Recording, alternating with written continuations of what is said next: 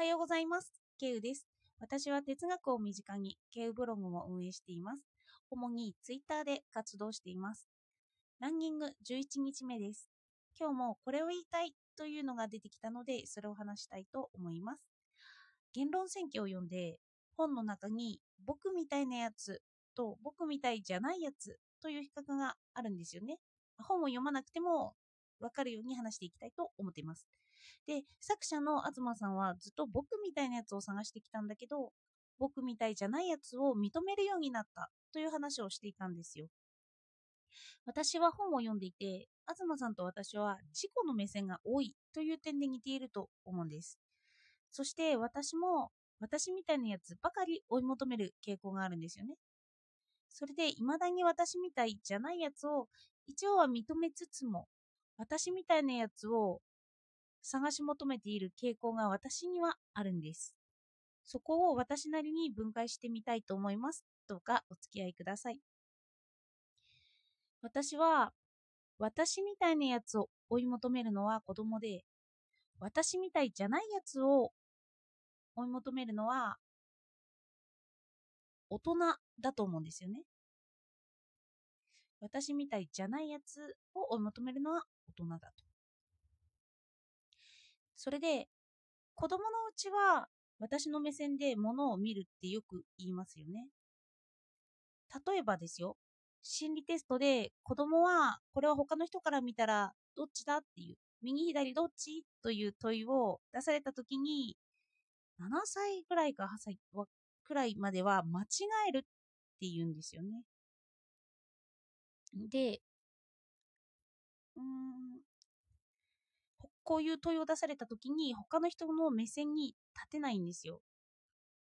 今でのこの病名って ASD とか言うんですけど、まあ、こんな簡単な例なら学んでいくうちにわかるんですよね。学んでいって客観的なもので答えがある場合は、こっちが右とか、この人が見たらこの箱の中身は空っぽだと思うというのが言い当てられるんですよね。そうやって学んでいくんですよ。他者目線を。でもですよ、この人間関係が複雑になると、またこの問題が表層化して出てくるんですよね。私は今まで競争に上がってこなかったんですけど、この連日上がってくることがありました。例えば、ある人が泣いているとしますね。他の人だと泣いている理由を推測しながら共感して慰めると思うんですよ。うん、例えば私は職場でお客さんにそんなこと言われたのかわいそうにって泣いてる人に対して思わなくちゃいけないんですよね。それで実際私はあの仕事を経験した時にそういうお客さんに泣かされたっていう経験を持っているんです。でも今その目の前に泣いている人を目にしても私はその人の気持ちがわからないって思ったんですよね。慰め方を経験している。そういう悲しいということを経験しているにもかかわらず、私は他の人の真似をして、その子を慰めているんです。あ、こうやって慰めればいいのかと。で、こういう例ならまだマシなんですけど、他で言えばですよ。この人が、目の前の人が犯罪を犯していると。この人は被害者をたくさん出してきて、他の人に恨まれている、そういう事実があったとしますよね。でも、他の人にどうやって恨まれているのかという推測ができないんですよね。推測しか見えない。で、他の人の目線を私は獲得しているようでいて、ひどさの想像がつかない。他の人が恨んでいる想像がつかない。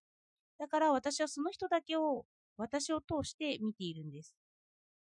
そんな他の人からの情報を資料に入れることができない。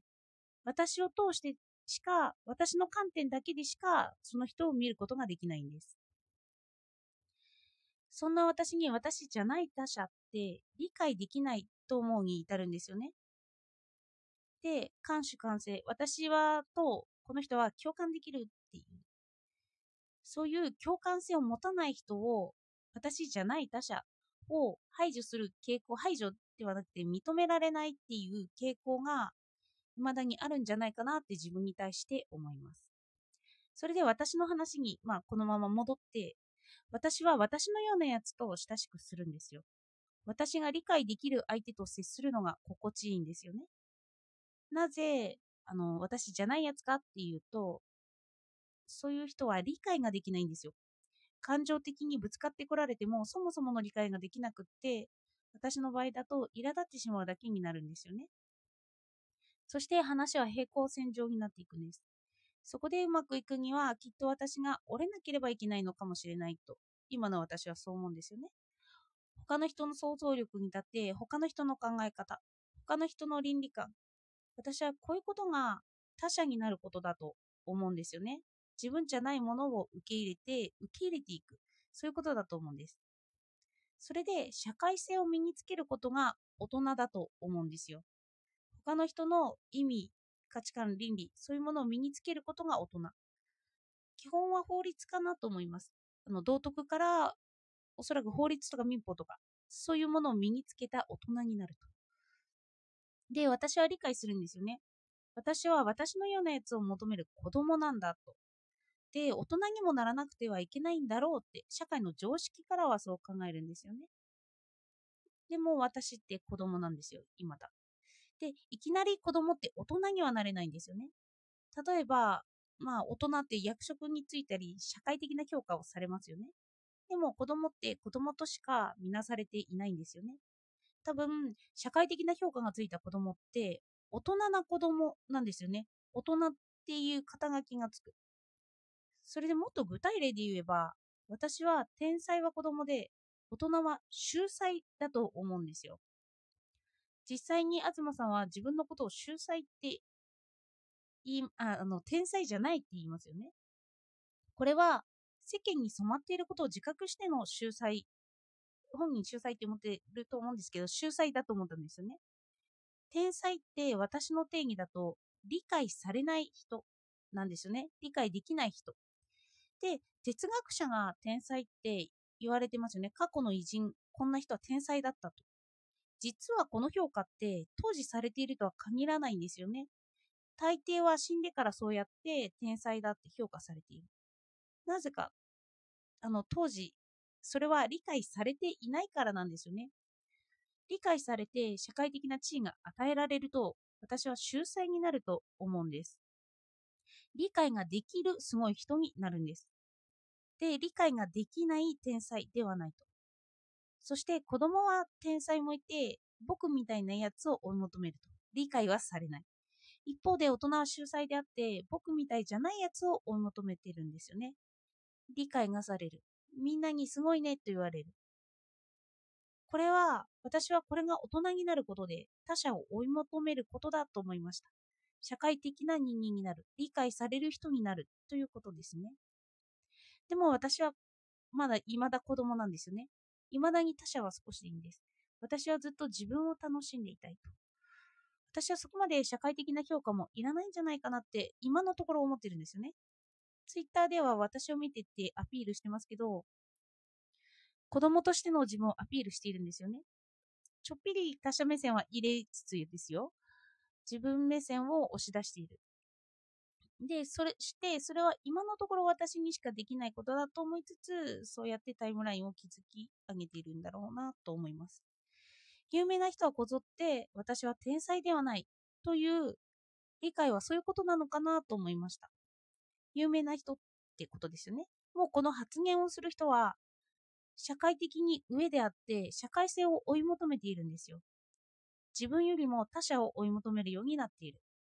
どちらがいい悪いっていうことはないと思っていて、子供と大人の2個対立ですよね。人によって多大に概念を構築できるんです。そして私もずっと子供のままではいられないのかもしれないと思うんですよね。でも今はそれだと悲しいんですよね。大人にならなきゃと言いつつ子供の自分ばかりを求めている。子供の自分がなくなることが一番嫌だから私にとっての日常がトラブルが絶えない。一つ言えるのはどうやって私は他者をそれでも自分の中に取り入れるんだろうということです。私が心底他者を認めればその他者が自分の中に存在するようになるとは思うんですけどね。ということで私は未だに私みたいなやつを追い求めている子供であるという話でした。まあ私の育てた環境では